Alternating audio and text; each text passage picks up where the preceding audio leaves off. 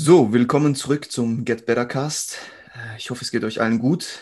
Danke fürs Einschalten, schon mal äh, jetzt. Ähm, ich bin heute nicht alleine, ich habe einen ersten Gast äh, bei mir und zwar ist das der Tobi, Tobi Büchner. Äh, auf der anderen Seite, ihr seht ihn leider nicht, weil ihr das ja nur anhört, aber Tobi ist bei mir. Tobi, stell dich doch kurz vor. Wer bist du? Woher kommst du? Was machst du so? Hey Sandro, also erstmal bevor es losgeht, vielen, vielen Dank, dass ich hier zu Gast sein darf äh, Ehre, dass ich der erste Gast bin bei dir auf Podcast.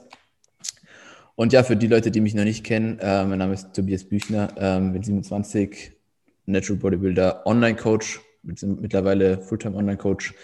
Ähm, ja, helfe Leuten dabei, besser auszuschauen, stärker zu werden oder auf die Bühne zu gehen. Und viel mehr gibt es mir auch nicht zu sagen. Trainiere gern, habe einen eigenen Podcast, The Voice of Hypertrophy, vielleicht kenne ich von dort auch ein paar, den ich mit Mario zusammen mache. Und ja, ich bin gespannt, was wir heute den Leuten mitgeben. Ähm, spannendes Thema, kann, denke ich, jeder was mitnehmen. Äh, viel, vieles wissen vielleicht manche schon, aber einiges auch nicht. Mal sehen. Perfekt, perfekt.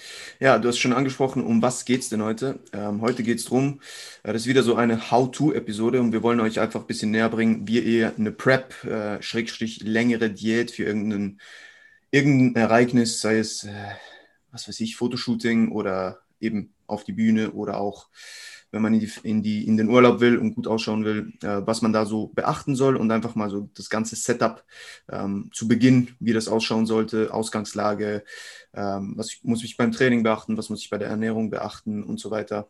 Ähm, wollen wir euch das mal näher bringen, wie, wir, wie, wie man das aufgleisen kann oder sollte. Und ich denke, Tobi ist da ähm, der richtige Mann für, weil er das doch schon des Öfteren gemacht hat und Leute ähm, auf die Bühne begleitet hat.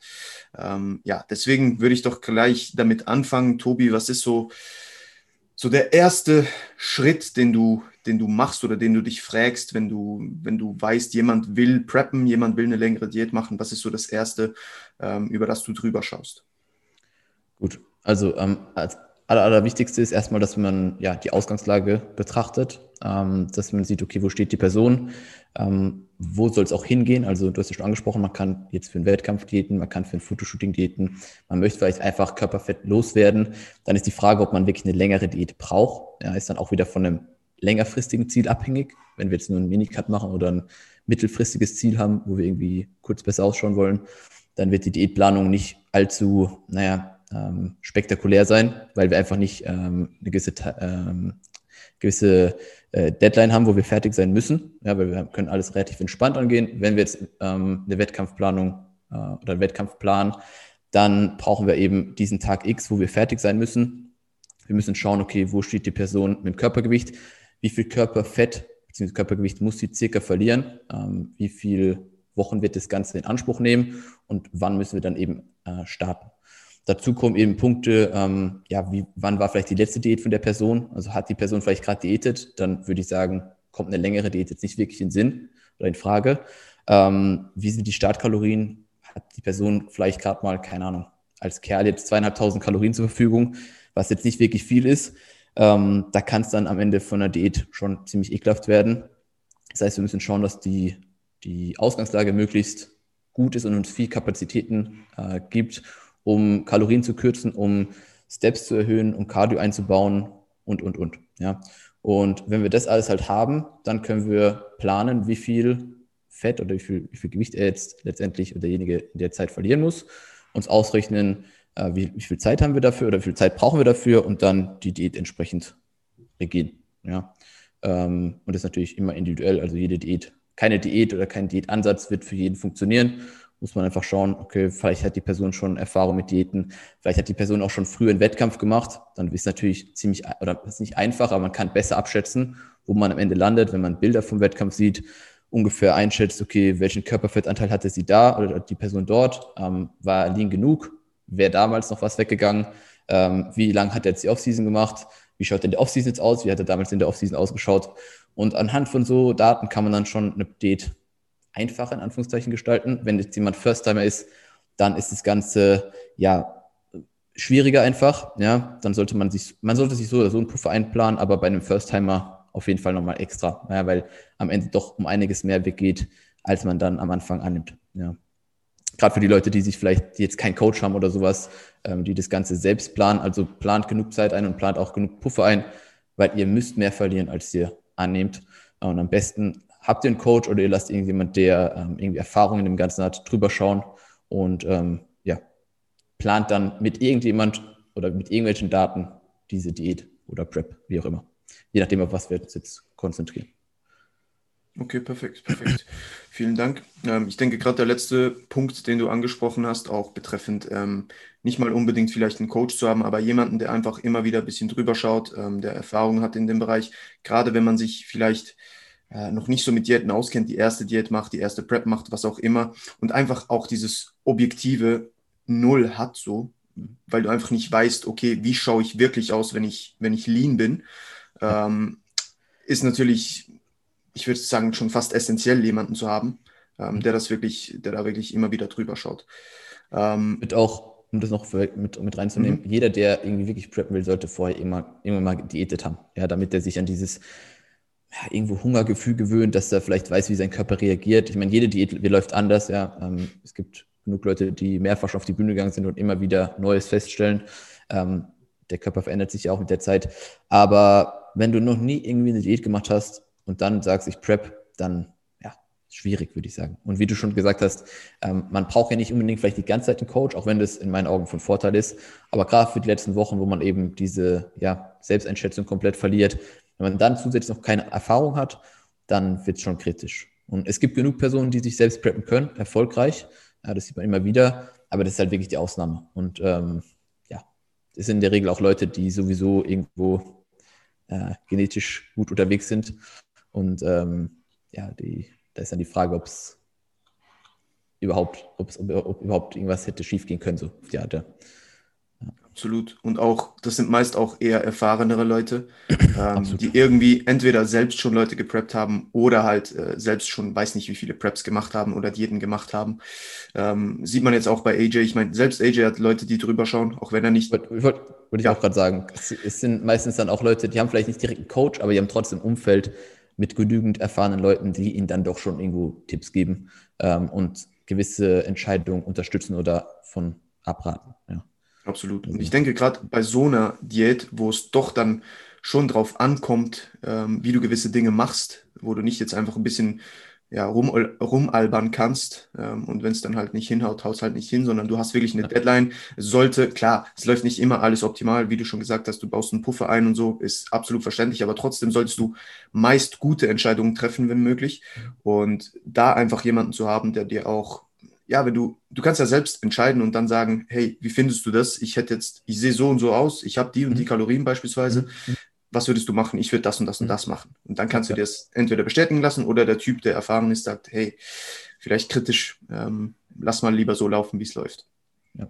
Auch gerade was, sage ich mal, Muskelmasse angeht. Ja, also auch da würde ich einfach mal, ähm, wenn man nicht wirklich weiß, was da auf, einer, auf einem Wettkampf auf einen zukommt, ja, wenn man zum Beispiel noch nie auf einem Wettkampf war und das irgendwo abschätzen kann, ähm, dann, also ich würde einfach grundsätzlich Leute fragen, die Erfahrung haben, ob man, ob diejenigen der Meinung sind, dass man das Ganze angehen sollte oder vielleicht noch ein Jahr warten sollte oder äh, ob, wie du schon gesagt hast, die gesamte Ausgangslage mit allen Variablen wirklich passt oder nicht passt. Ja. Definitiv. Perfekt. Ähm, hattest du auch schon, schon Leute, die zu dir gekommen sind und direkt äh, preppen wollten oder direkt eine Diät machen wollten und sagen, hey, ich will für Tag X so und so aussehen, aber halt entweder nicht die Ausgangslage, die sie haben sollten, mitgebracht haben oder halt sich gar nicht bewusst gewesen sind, was das Ganze überhaupt bedeutet. So. Hm, bisher nicht. Also die Leute, die ich gepreppt habe, die waren, die wussten vorher schon, was auf sie zukommt. Mhm. Die hatten eine gewisse Ausgangslage, die entsprechend gut war, ähm, wo eben die ganzen Faktoren von letzte Diät ewig weg, ähm, eventuell Wettkampferfahrung, ähm, gute Ausgangslage, was die Kalorien angeht, genereller Verbrauch entspannt. Also nicht jetzt mit, wenn ich mit 20.000 Steps am Tag schon in eine Prep reingehe, ja, wo soll ich dann am Ende landen? Weißt ich meine, also ähm, sind auch so Faktoren, an die denken vielleicht die meisten nicht. Ja, ähm, es sind aber alles Dinge, die mit in eine gute Ausgangslage reinspielen. Wenn zum Beispiel eben der Verbrauch durch Steps schon zu hoch ist am Anfang, dann wird es halt schwierig, ähm, da irgendwie mitzuspielen. Ja, das heißt, wir haben zum Beispiel nur die Kalorien zur Verfügung. Klar kann man auch mit, mit Cardio arbeiten und so weiter, aber es sind alles eben Punkte, ähm, die eine Rolle spielen. Und die Leute, die ich bisher hatte, war war das eben nicht der Fall. Ich habe bisher auch noch niemand irgendwie vorbereitet auf ein Fotoshooting oder sowas, ähm, weil eigentlich die Leute entweder dieses langfristige Ziel haben oder eben so ein, oder ein mittelfristiges Ziel, wo ein Minicut oder sowas mal den Job tut, ja. Also, aber jetzt irgendwie so eine, so eine normale Diät, in Anführungszeichen, ähm, bisher mehr oder weniger betreut, ist aber ja irgendwo auch wesentlich simpler, ja, weil wir ähm, eben nicht diesen Tag X haben, ja. Und äh, nicht das Optimum, Optimum rausholen müssen. Also das Optimum müssen wir immer irgendwo rausholen, aber es ist schon nochmal was anderes, wenn du ähm, jemand auf die Bühne bringst oder ja, einfach nur ein bisschen für den Strand ready machst. Ja, sehe ich absolut so.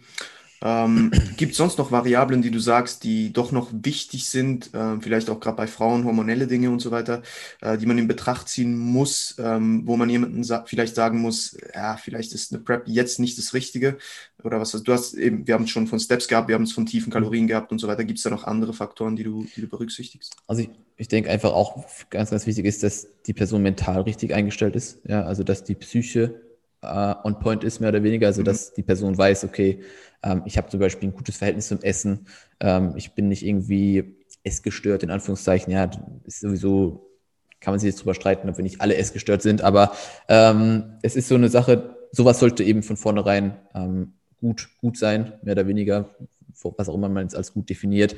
Ähm, aber man sollte eben gutes Verhältnis haben zum Essen, ähm, vielleicht auch was den Appetit angeht, da nicht irgendwelche Cravings schon haben, sich irgendwelche Lebensmittel verbieten. Ähm, die Psyche muss auf jeden Fall da sein und auch wissen, was da auf einen zukommt im Hinblick auf ähm, das Umfeld, ja, wie man sich vielleicht selbst verändert. Also generell einfach stark mit dem Ganzen auseinandersetzen, bevor man sich dafür entscheidet. Ja, mit Leuten reden, die vielleicht schon eine Prep gemacht haben, ähm, einfach irgendwelche ja, äh, Rückmeldungen bekommen, was, was da passiert. Äh, hormonelle Geschichte hast du schon angesprochen bei Frauen. Ähm, ja, ist, ist natürlich eine Sache, die, die auch da sein sollte, weil auch da ähm, verändern sich natürlich im Verlaufe der, der Gewichtsreduktion, Körperfettreduktion einige Sachen. Ist auch ganz klar. Die Frau muss wissen, was da eventuell für nach oder negative Auswirkungen auf sie zukommen, wenn sie eben in so niedrige äh, Körperfettbereiche vordringt. Äh, Verlust der Regel oder sowas sind alles äh, äh bei, beiläufige Sachen. Absolut, absolut. Ähm, was ich vielleicht auch noch wichtig finde, es geht jetzt aber eigentlich nicht nur um die Prep selbst, aber es ist sicher auch ein Faktor.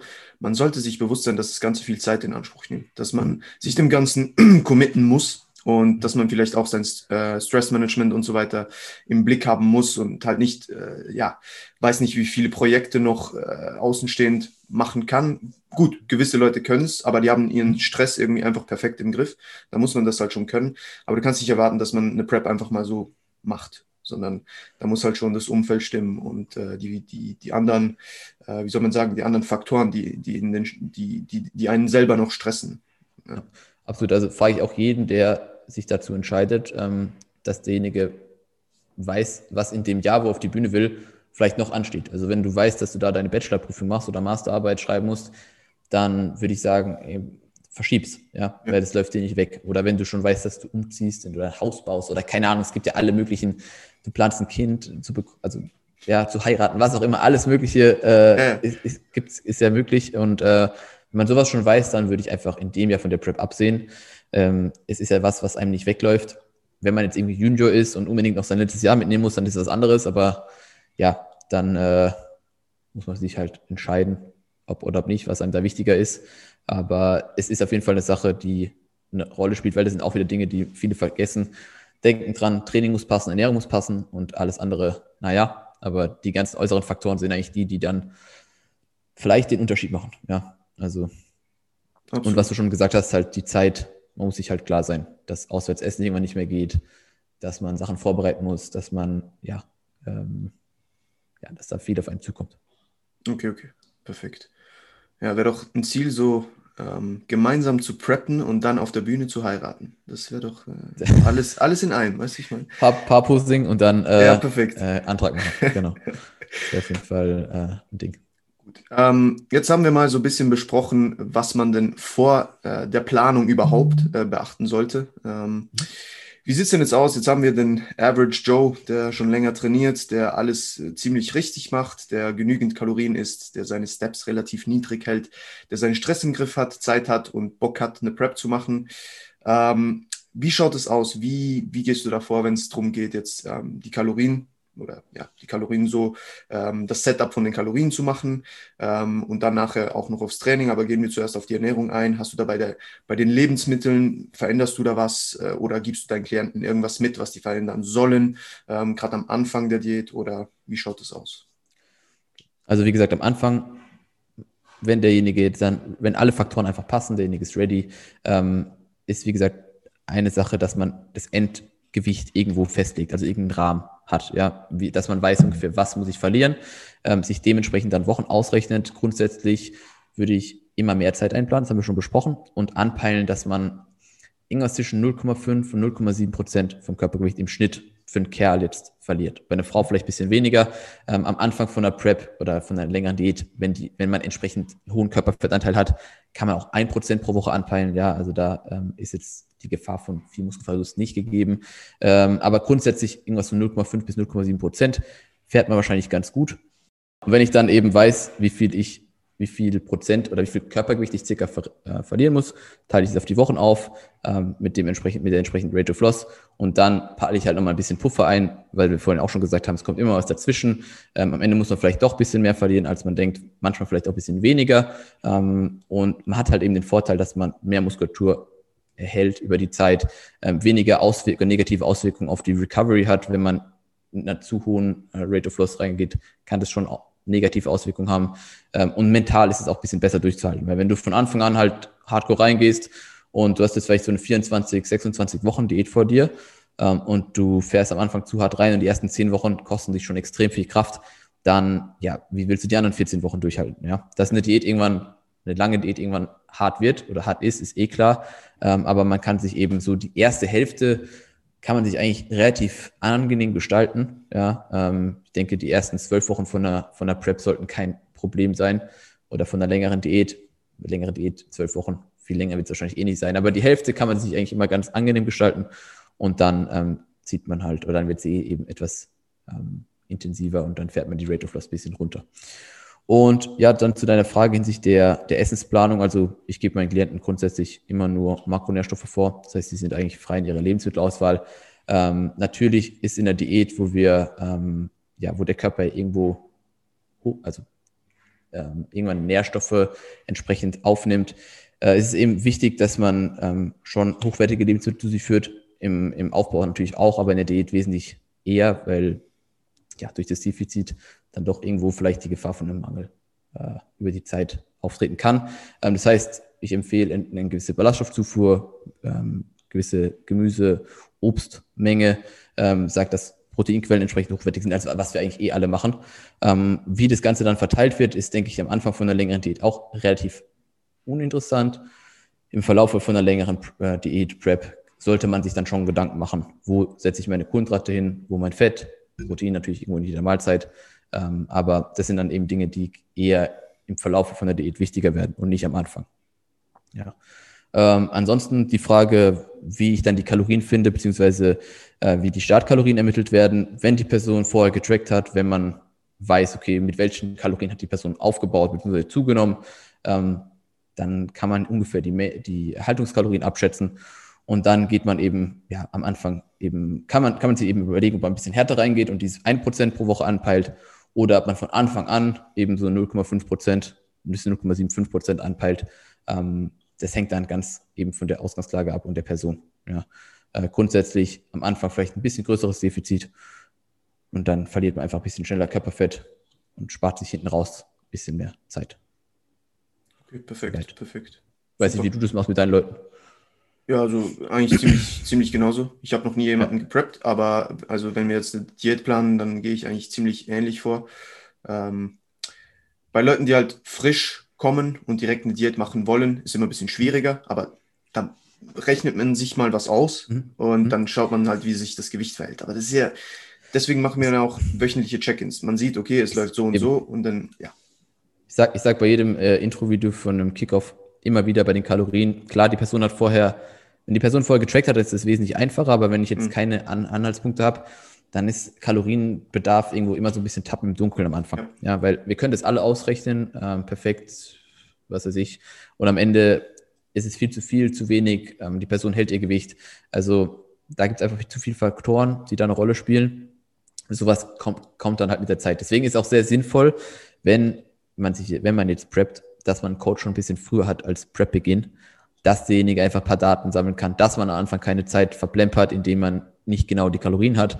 Ähm, das sind dann halt Sachen, die irgendwo auch wichtig sind. Aber wie du sagst, damit durch, dass man wöchentliche Check-ins hat, kann man ja direkt gegenregulieren, wenn man jetzt sieht, okay, die Person nimmt sogar noch zu oder die Person nimmt zu schnell ab, ähm, dann, dann schiebt man die Kalorien halt wieder ein bisschen nach oben oder reduziert mehr. Es ist eben ständig eine Anpassung von Woche zu Woche.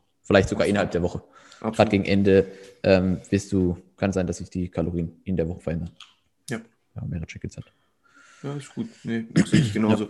Ja. Ähm, vielleicht noch ähm, zwei kurz, kurze Worte zu den, zu den Makros, bevor wir dann ähm, weitergehen im Text. Äh, einfach kurz, unterscheidest du, ähm, wenn du jetzt, ähm, wenn du sagst, okay, der war schon bei mir im Aufbau zum Beispiel, der hatte mhm. vorgegebene Makros, ähm, geht jetzt in eine Diät, Veränderst du was bei, den, bei der Verteilung der Makronährstoffen? Also sagst du in der Diät dann vielleicht ein bisschen mehr Protein, ein bisschen mehr Fett oder ein bisschen weniger Fett? Ähm, machst du da Unterschiede oder wie, wie siehst du das? Also grundsätzlich halte ich gerade, was Protein angeht, das tendenziell mit jedem äh, höher. Ja, also ich mhm. bin eigentlich bei keinem Kunden irgendwo unter 2,5 Gramm pro mhm. Körpergewicht, bei manchen auch bei 3. Ähm, das heißt, Protein bleibt eigentlich relativ konstant. Ähm, da werde ich, da verändere ich gar nichts. Der größte Teil wird eben bei Fett und beim, bei den Carbs verändert. Fett halte ich aber möglichst lange, möglichst hoch. Okay. Also klar wird da auch irgendwas am Anfang reduziert auf vielleicht 0,8 Gramm pro Gramm Körpergewicht, 0,7 sowas. Ähm, Gerade aber bei Frauen oder egal welches Geschlecht, ähm, sollte irgendwo so 50 Gramm, 45 Gramm, finde ich, so die Untergrenze darstellen, was das Fett angeht. Ähm, Gibt es natürlich verschiedene äh, Ansichten. Ich, zum Beispiel bei AG weiß ich, dass die ziemlich niedrig im Fett sind. Die haben vielleicht immer so um die 30, 40 sowas, dafür die Carbs entsprechend hoch je nachdem, ich meine, es werden auch hin und wieder, oder eine, eine, Diät wird ja in der Regel auch nicht mehr ohne Refeeds gestaltet, ohne Diet Breaks. Ähm, dementsprechend hat man da ein paar mehr Optionen, was die Carbs angeht. Könnte man dann vielleicht zeitweise mit dem Fett doch niedriger arbeiten, ist eine individuelle Sache, ja. Kommt auch ganz darauf an, wie die Person auf die Carbs reagiert oder auf das Fett. Auch da sind ja wieder Unterschiede, äh, wo jeder ein bisschen anders reagiert. Ja, der eine verstoffwechselt es besser, der andere reagiert krasser auf weniger Fett. Ähm, pff, muss man schauen mit der Person, was, was Sache ist. Ja, sehe ich genauso. Und auch, meisten sagen ja dann, ja, mit dem Fett nicht zu tief geben wegen hormonellen mhm. Anpassungen und mhm. so. Aber ganz ehrlich, wenn du eine, wenn du eine Frau preppst und die ist tief im Körperfett, äh, Alter, dann, ob du jetzt äh, 10 Gramm Fett mehr oder weniger isst, äh, hormonell ist eh scheiße. Weißt du, wie ich meine? Mhm. Ja, ja. Meistens. Klar, man kann, also, man, man muss ja immer danach schauen, dass man, äh, es gibt ja auch noch eine Zeit nach der Prep. Ja, ja. Und je nachdem, wie hart du denjenigen rannimmst in der. Prep, Dementsprechend dauert die Zeit danach wieder länger. Das heißt, Absolut. es ist schon irgendwo ähm, ja, Sinn und Planung oder Sinn der Sache, dass man die Prep so angenehm wie möglich plant, Absolut. damit eben diese Recovery danach nicht so lange dauert. Ja, ähm, aber wie du sagst, hormonell wird es jetzt bei keinem, der tief ins Körper, in, in tiefe Ranges da reinkommt, egal ob Mann oder Frau, ja. wird hormonell jetzt nicht äh, ja, on point sein. So. Ja, es ist äh, wie gesagt, ich denke, denk, was Fett angeht, zeitweise kann man das mal machen, vielleicht ein, zwei Wochen gegen Ende, aber grundsätzlich würde ich es Fett, ich meine, ich meiner Prep war ich auch irgendwo am Ende bei 45 Gramm, glaube ich. Ja. Ich meine, bei meinem Körpergewicht von am Ende 65 Kilo waren es dann, waren es dann auch wieder 0,8 pro Kilogramm Körpergewicht, circa. Mhm. Ja, ähm, war dann auch wieder gar nicht so wenig. Muss man immer ein bisschen im Verhältnis sehen. Nur würde ich nicht jetzt direkt in eine Prep reingehen und sagen, auf keinen Fall unter 50 Gramm. Niemals. Ja, kein Tag. Ja, ja, voll. weißt du, das geht halt nicht. Also das ist so, ja. Es, ist eh am besten ohne Erwartung in sowas reingehen, weil Absolut. kann alles passieren. Das ist äh, so eine Sache. Gut. Ähm, cool. Das ist perfekt so. Was ich noch kurz auf jeden Fall ähm, ansprechen wollte, bevor wir so noch aufs Training und Expenditure gehen, ähm, sind, du hast noch kurz angesprochen, eben, wenn Leute schon ihre Daten tracken. Ähm, was findest du ist so essentiell, was man tracken sollte, ähm, wenn man in eine Prep reingeht, also sei es Steps, sei es Makros logischerweise.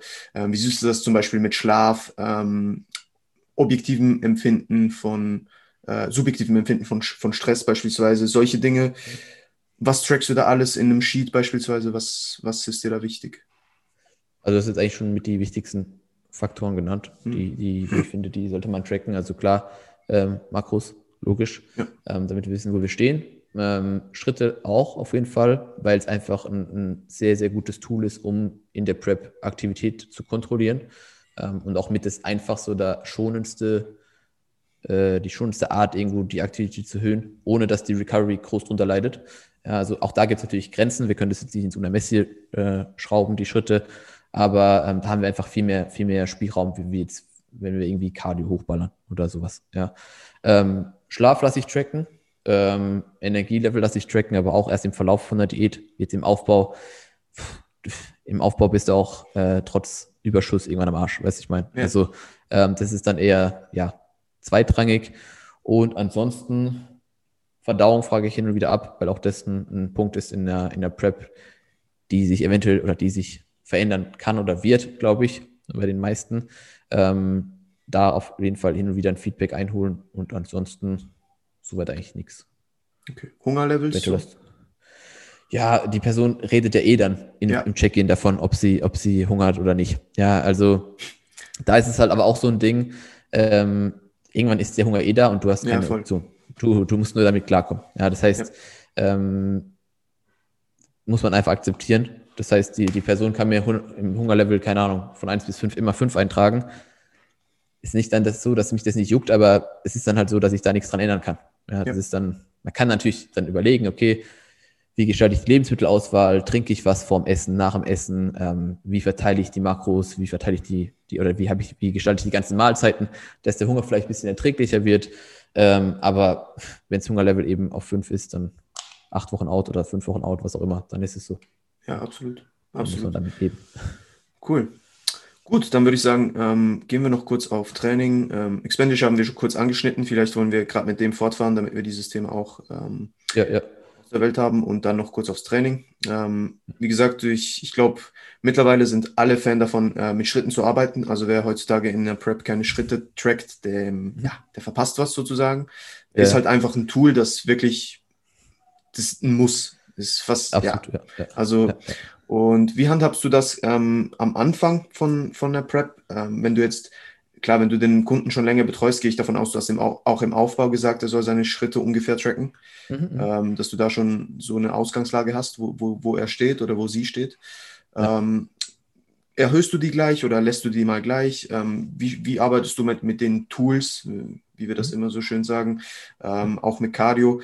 Machst du da zum Beispiel zuerst einfach du passt mal Ernährung an, schaust, wie sich verhält, dann eher bei Schritten, dann, wenn, Schritte und, äh, und Ernährung schon ein bisschen kritischer werden, ähm, erst dann auf Cardio oder wie, wie machst du das?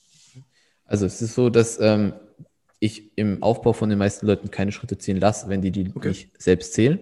Okay. Ähm, wenn es dann auf eine Diät hingeht oder wenn ich weiß, okay, ich plane mit der Person Minicut, eine Diät oder eben eine Prep, dann lasse ich schon drei, vier Wochen vorher tracken, damit ich so sehe, okay, was, wo steht die Person, wie viele mhm. Schritte hat die am Tag, wie ist der Gewichtsverlauf mit den aktuellen Steps und so weiter, dass wir schon Anhaltspunkte haben und dann in der Diät Minicard Prep auf jeden Fall.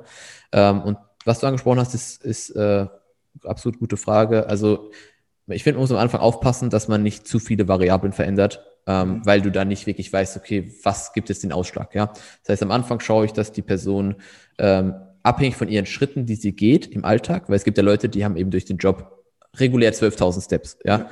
Ähm, so, dann ist es schon mal eine ganz andere Ausgangslage wie derjenige, der eben, wenn überhaupt 6000 Steps hinbekommt. Ja, wenn ich dem dann 8000 gebe, dann ist es schon was anderes, wie wenn ich dem anderen von 12 auf 14 erhöhe, zum Beispiel.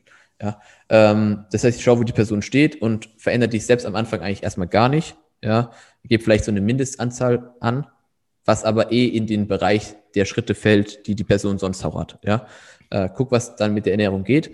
Und im Verlauf der Diät wird werden die Steps ausgebaut. Ähm, bei bei ähm, an Tagen wie, wie im Deload zum Beispiel fahre ich die Schritte dann wieder runter. Da einfach ganz, da einfach, dass die ähm, Erholung unterstützt wird, dass die Person jetzt nicht unnötig viel äh, oder die, die Deloads, Refeeds sind ja dafür da, dass man sich ein bisschen erholt, ein bisschen auflädt, also auflädt, auftankt, ähm, um dann wieder die nächsten Diätwochen oder Diätwoche äh, durchzuhalten. Das heißt, da werden die Steps ein bisschen runtergefahren. Aber im Verlauf der, der, der Prep steigt das Ganze schon an. Ähm, ich würde nicht über 20.000 Steps gehen. Ganz ehrlich, also das ist, denke ich, so das Upper Limit. Ähm, ich würde sogar nach der Prep, meiner letzten Prep, nicht mehr wirklich über 15.000, 16.000 gehen. Äh, ich hatte zeitweise 20.000 und ja, äh, keine Ahnung. ist so eine Sache gewesen. Ähm, wie gesagt, grundsätzlich irgendwo so bei 15 bis 17 ansiedeln als Maximum. Ähm, und wenn, wenn die Kalorien entsprechend niedrig sind und wir da irgendwo bei so einer Untergrenze sind, die man sich irgendwo vorher setzt und nicht mehr wirklich weiter runter kann oder sollte irgendwo, ähm, dann wird entsprechend eben ja Cardio eingebaut oder Schritte, wenn die auch schon irgendwann im Upper Limit sind, ähm, bleiben die dann da. Ja. Ähm, muss man aber auch wieder in der Prep einfach entsprechend managen. Also ich kann es nicht sagen, ich halte die Schritte immer bei, ich erhöhe die, erhöhe die, erhöhe die und lasse die dann immer da. Zwischendurch fährst du die dann halt vielleicht wieder ein bisschen zurück. Ähm, wie gesagt, man wird mit, mit äh, Refeeds arbeiten, man wird vielleicht mit Diet Breaks arbeiten, wo man die Kalorien wieder entsprechend anpasst. Also eine, eine, eine Prep-Diät läuft ja nie linear, immer nur nach unten, was die Kalorien angeht, oder die Schritte nach oben. Ähm, tendenziell ja, aber es wird eben immer irgendwelche Ausschläge geben, wo man mal wieder was erhöht, was verringert und so weiter. Also ich denke, da sind wir uns einig, dass äh, man nicht nur einfach die, die Kalorien senkt, senkt, senkt und die Schritte hochballert und Cardio reinballert, ähm, sondern dass man da eben immer wieder ähm, so ein bisschen spielen muss. Ja, was ist gerade jetzt in dem Moment möglich? Was können wir machen? Was bringt uns jetzt vielleicht weniger? Hm, es ist ja nicht gesagt, dass man einfach dreimal 30 Minuten Cardio einbaut und dann verliert man wieder ein halbes Kilo. Kann vielleicht sogar das Gegenteil da sein, weil du mehr Stress ein, einlagerst, ähm, der Körper sich denkt, pff, jetzt mache ich schon 15.000 Steps, habe 1.500 Kalorien und mache jetzt noch dreimal 30 Minuten Cardio. Ja, dann denkt er sich, ich leck mich am Arsch. Ganz ehrlich. Absolut. So. Absolut.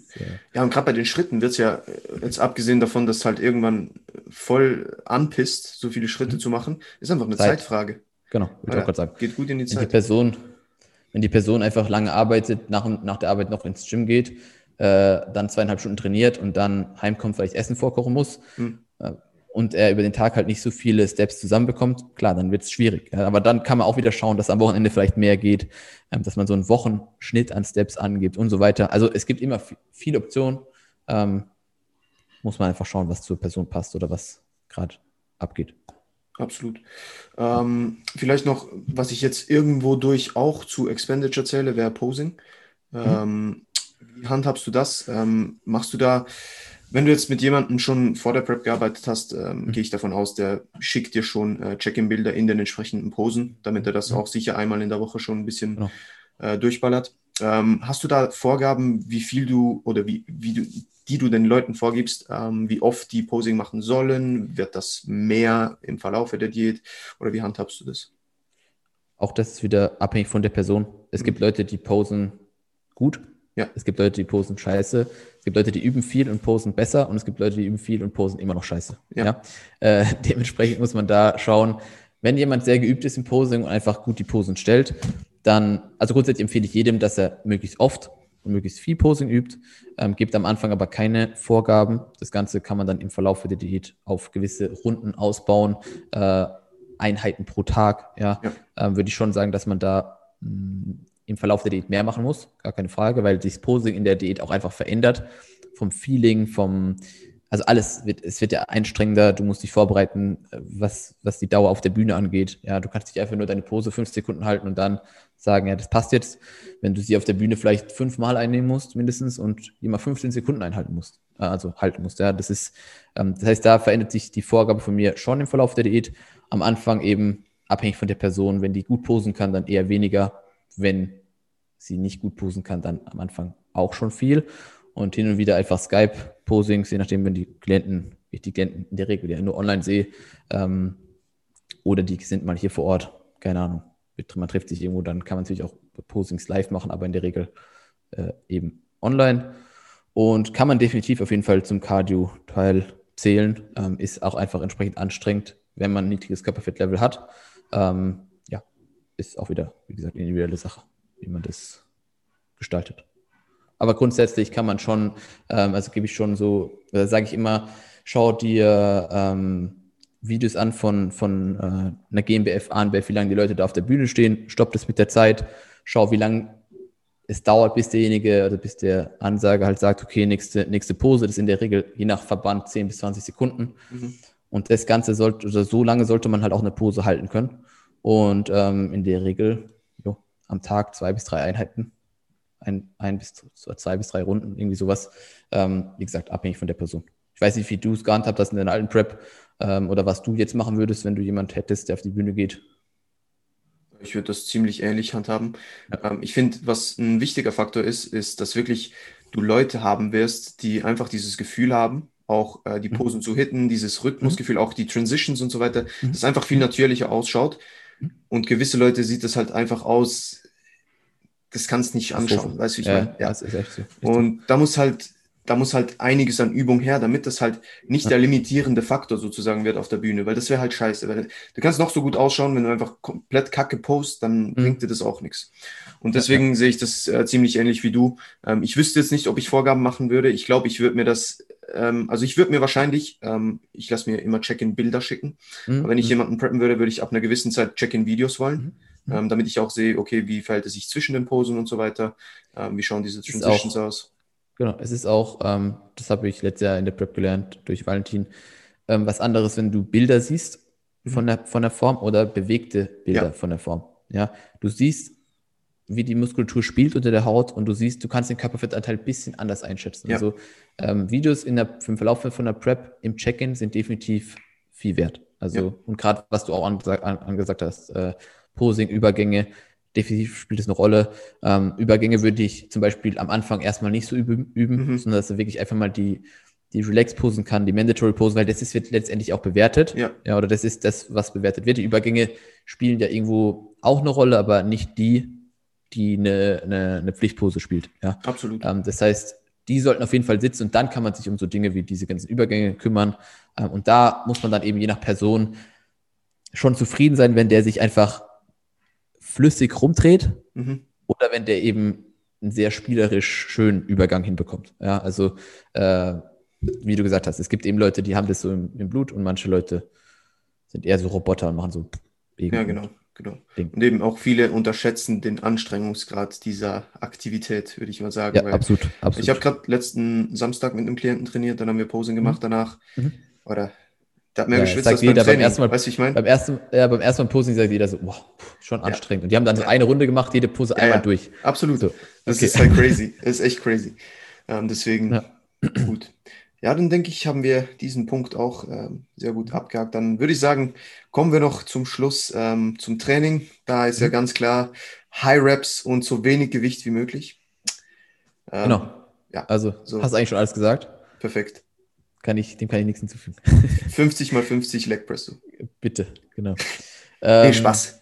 Ähm, ja, beim Training, äh, wie schaut es aus, wenn du, wir gehen auch immer wieder davon aus, du hast den, die Person schon betreut, die hat ihren Split, ähm, die hat da gute Fortschritte gemacht, hast vielleicht sogar ein Schwachstellen-Programming ähm, gehabt, wo, wo du irgendwie irgendwas ein bisschen mehr hervorbringen möchtest. Ähm, mhm. Wie schaut es aus, wenn ihr jetzt in die Prep geht? Ähm, bleibt das Training gleich? Machst du da irgendwelche Änderungen? Volumen erhöhen, Volumen niedriger machen? Intensität. Ja. ja, ja. Also hätte die Person jetzt wirklich vor der Prep einen, äh, einen Schwachstellenzyklus gehabt, mhm. wo wirklich das Volumen unverhältnismäßig stark verändert oder verteilt wurde, dann würde ich definitiv auf ein, ein ausgewogeneres Programming switchen, ja, bevor die Prep losgeht, aber das ist in der Regel halt nicht der Fall. Also ich würde grundsätzlich so einen Spezialisierungszyklus nicht direkt vor der Prep machen, ja. ja. sondern einfach, wenn du ein gewisses Programming hast, was du in die Prep übernehmen kannst, dann einfach beibehalten erstmal. Ja, alles Mögliche beibehalten. Satzvolumen, Intensität, Rep-Ranges, Übungsauswahl, alles einfach weitermachen, wie in dem Aufbau auch. Vor allem im Kopf, das, äh, im Kopf in die Sache reingehen, dass man nicht schwächer wird, sondern einfach weiter härter trainiert. Ähm, davon ausgeht, dass man in den ersten 10, 12 Wochen nach wie vor Fortschritt macht, eventuell eigentlich sogar die ganze Prep durch. Also die Leute momentan, AJ oder Kifi, die beweisen, dass man äh, auch in der Prep immer, immer stärker werden kann, wenn man die gewisse Einstellung dazu hat.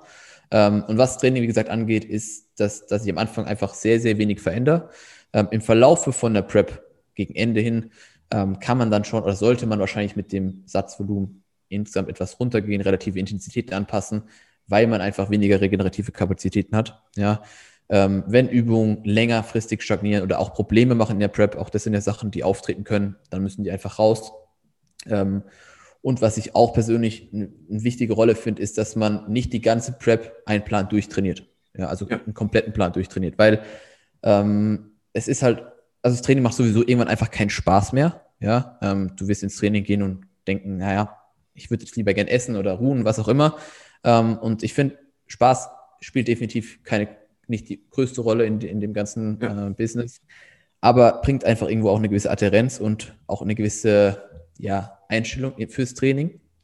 Und da finde ich es wichtig, dass man im Verlauf vom, vom, von der Prep vielleicht nicht das ganze Programm ändert, aber gewisse Dinge abändert, sodass der, der Kunde einfach nochmal so ein bisschen so ein äh, bisschen neue Motivation tankt fürs Training, vielleicht so 10, 12 Wochen out, vielleicht nochmal die eine oder andere Übung bekommt, Übung, die keinen Spaß macht oder die länger stagniert hat oder wo er vielleicht sogar echt schlechter geworden ist, dass die rausgenommen werden, sofern das jetzt kein Lift ist, der, also weißt du, wenn ich jetzt einen Curl austausche, dann ist das kein großes Ding. Ja, ja. Ähm, wenn man jetzt zum Beispiel einen Hip, äh, irgendeinen Hip-Hinge austauschen müsste, ähm, dann ist das schon ein bisschen kritischer, das würde ich mhm. wahrscheinlich nicht machen. Ähm, aber jetzt so Isolationslifts oder mal eine Maschine, eine freie, freie Übung irgendwie auszutauschen, ähm, das sind auf jeden Fall Dinge, die ich im Verlauf der Prep machen würde. Ich würde wahrscheinlich am Anfang vielleicht noch mit einem Backsquat reingehen, im Verlauf von der Prep dann das Ganze irgendwann gegen einen Hexquat tauschen oder vielleicht eine Leg Press, was auch immer, was eben auch zur Verfügung steht. Das ist auch eine, eine Sache, wenn die Person eben keine Ahnung, nur so ein Gartengym zur Verfügung hat, dann kann ich nicht viel, nicht viel machen. So, ja, wenn, wenn wir viele Maschinen haben, dann habe ich da schon mehr Optionen. Ähm, das heißt, auch das ist wieder eine, hat auch wieder Auswirkungen auf den, auf, auf die Prep selbst, ja, das Equipment, das Umfeld, also das Gym, wo derjenige trainiert. Und dann habe ich halt auch wieder viel mehr Möglichkeiten, was ich am, am Volumen schraube, ja, weil wenn ich ja. äh, viel Freiübung machen muss, ähm, viel, viel Übung, die mich einfach auch zentral stark ermüden und ich habe wenig Maschinen, wenig Sachen, wo ich was isolieren kann, keine Ahnung, dann, dann schaut das Programm schon wieder anders aus. Und ähm, ja, aber grundsätzlich am Anfang alles erstmal gleich lassen, im Verlauf der Prep, je nachdem, wie die Person regeneriert, äh, Satzvolumen wahrscheinlich etwas, etwas verringern. Also jetzt nicht von, keine Ahnung, wenn ich jetzt 20 Sätze Rücken habe die Woche, dann würde ich jetzt nicht auf 10 oder sowas runtergehen. Mhm. Ja, mhm. aber vielleicht, keine Ahnung, 16 als Beispiel, was auch immer am Ende haben. Ähm, und relative Intensitäten mit der Zeit wahrscheinlich von ständige Muskelversagen absehen, je nach Übung, ähm, weil einfach Verletzungsgefahr steigt, ähm, ist einfach nicht mehr das gleiche, wenn du benchst oder beugst, hebst mit 20% KFA wie mit 5. Ähm, und ja, irgendwann vielleicht ein bisschen was an der Rotation ändern, ein bisschen was am Programming ändern, damit noch so ein bisschen mehr Adherenz, Motivation, Spaß dabei ist. Ganz grob. Weil ich meine, wir könnten darüber jetzt noch ein bisschen mehr quatschen, aber. Ja, klar. Ja. Aber äh, wie ihr alle schon wisst, äh, will ich die Podcasts eher kürzer halten. Auch wenn wir jetzt schon ein sehr gutes Gespräch hatten. Ähm, macht auf jeden Fall Spaß. Aber gerade nochmal zum Training. Also ich denke, du hast alles Wichtige gesagt. Ich sehe das äh, ziemlich genauso. Ähm, und ich denke auch so, der Takeaway sollte auch sein, dass wirklich die Leute nicht einfach irgendwie auf die Idee kommen, ständige Training zu ändern, wenn sie einfach irgendwie in eine Diät gehen und dann in der Diät auch nochmal weiß nicht, wie zu ändern. Ähm, oder ja, oftmals ist es einfach so, okay, ich mache jetzt ein, ich gehe jetzt in ein Defizit, ich muss jetzt an meinem Training was ändern. Mhm. Ist halt nicht ist unbedingt so. der ja. Fall. Ja. Ähm, vor allem am Anfang nicht, oder? Und wie gesagt ja, hast, eben eher Volumen dann irgendwann niedriger halten, auch die relativen Intensitäten niedriger halten, finde ich auch zwei sehr wichtige, wichtige Punkte. Also nicht niedrig, aber halt nicht niedrig, mehr. Genau. Ja, niedriger. Wir reden immer noch von, von 1 bis 3 Reps in Reserve, ja, keine absolut, Ahnung, 1 bis 2 wahrscheinlich. Also es ist auch, ich hatte letztes Jahr, ich hatte letztes Jahr einen Kunden, ähm, bei dem hat einfach dieser Ansatz von ähm, oder dieser, dieser High-Intensity-Ansatz nicht funktioniert in der Prep. Mhm. Der hat nach relativ, relativ schnell, also relativ früh in der Prep ähm, Probleme bekommen im Ellenbogen, ähm, okay. Schulter, Kniegelenk. Und bei ihm haben wir dann einfach geswitcht auf ähm, mehr Volumen, also viel mehr Sätze, aber relative Intensitäten waren eigentlich in der ganzen Prep irgendwo zwischen 1 und 3. Also okay. wir sind eigentlich nie wirklich, also bei gewissen Lifts sind wir auch an, an, an die Null gegangen, ähm, die Übungen, die eben möglich waren und die vielleicht nicht so ein Problem bereitet haben, aber bei gewissen ja. Cuts, so bei Compounds, haben wir einfach ein bisschen mehr Satzvolumen gehabt, relative Intensitäten eher, eher höher oder niedriger, je nachdem, wie wir es jetzt äh, auslegen. Ähm, aber ja, das ist halt wieder so ein Ding. Man muss eben finden, was für die Person funktioniert. Und ähm, grundsätzlich würde ich aber den Ansatz, den ich vorhin dargestellt habe, den du jetzt auch gesagt hast, bevorzugen. Perfekt. Ja. ja stabil. Dann würde ich das Fazit von dieser Episode ähm, ziemlich so gestalten, dass ich sagen würde, ja. schau, dass du in einer guten Ausgangslage bist, sei es hormonell, sei es psychisch, sei es physisch, dass du nicht zu fett bist, dass du nicht zu lean bist, dass deine Kalorien an einem adäquaten Punkt sind, äh, um da auch ein bisschen was rumzuschrauben gegen unten, ähm, dass deine Expenditure nicht schon übertrieben hoch ist, ähm, dass du dir bewusst bist, dass das Ganze Zeit braucht, dass das Ganze Energie braucht und dass du auch genügend Variablen trackst und schon ein bisschen weißt, was, was abgeht. Ähm, ja, und ich glaube, der Rest ergibt sich dann über die Prep. Und ich glaube, was sehr, sehr wichtig ist, ähm, such dir einen Coach. Und wenn du keinen Coach willst, dann such dir wen wenigstens jemanden, der immer wieder drüber schaut, ähm, der Ahnung hat, also vielleicht nicht deine Mutter, ähm, weil dir sagt, sagt dir immer, die, du schaust gut aus, egal wie du ausschaust. Ähm, ja, hast du noch was hinzuzufügen zu meinem fantastischen Fazit hier? Ich würde sagen, das ist wirklich gut zusammengefasst. Ich meine, war es eine kurze Folge, so wie das in deinen Podcast reinpasst. Äh, denke aber genügend, ähm, ja, Facts, dass Leute vielleicht selbst eine Diät gestalten könnten, wer weiß. Ja. Äh, grundsätzlich, wie gesagt, ich denke, jemand von außen ist definitiv immer am hilfreichsten, zumindest im Verlaufe von einer Diät. Also ähm, gerade wenn es um die Prep geht. Ich würde sagen, man sollte sich schon jemand holen, ja. Der eben diesen ganzen Kram für einen übernimmt. Ja. Absolut. Das ist, äh, also ist Gold wert ist Gold wert. Ja, ja. Und wenn jetzt die Leute sagen, die hier zugehört haben, ja, der Tobi, der ist ein stabiler Typ, ähm, von dem will ich mich preppen lassen.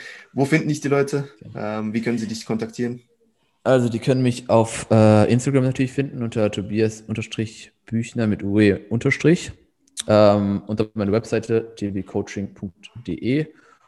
Äh, und die können in unseren Podcast reinhören. The Voice of Hypertrophy gibt es bei Spotify, iTunes und Deezer. Und ja, wie gesagt, nochmal vielen Dank, dass ich da sein durfte. Danke dir. Und ähm, soweit von mir. Perfekt, war gut, ähm, hat Spaß gemacht. Vielen Dank für deine Zeit, Tobi. Äh, ich denke, die Leute können, können echt gut was mitnehmen. Ähm, wie gesagt, äh, ihr wisst, wo ihr Tobi findet, ihr wisst, wo, ich mich, wo ihr mich findet. Ähm, und ich würde euch doch bitten, diesen Podcast, wenn er euch gefallen hat, zu sharen, äh, uns zu verlinken, das Ganze euren Freunden zu erzählen, eurer Familie, euren Hunden, ähm, einfach zu verbreiten. Und, unbedingt den Hunden bitte. Ja, den Hunden unbedingt, ähm, weil sonst geht es einfach nicht vorwärts. Ähm, und in diesem Sinne, ich hoffe auch, dass ihr das nächste Mal wieder einschaltet, wenn es heißt Get Serious und Get Better. Und ja, haut rein. Ähm, ich wünsche euch was und danke dir nochmals, Tobi. Mach's gut. Haut rein. Bis Peace. dann.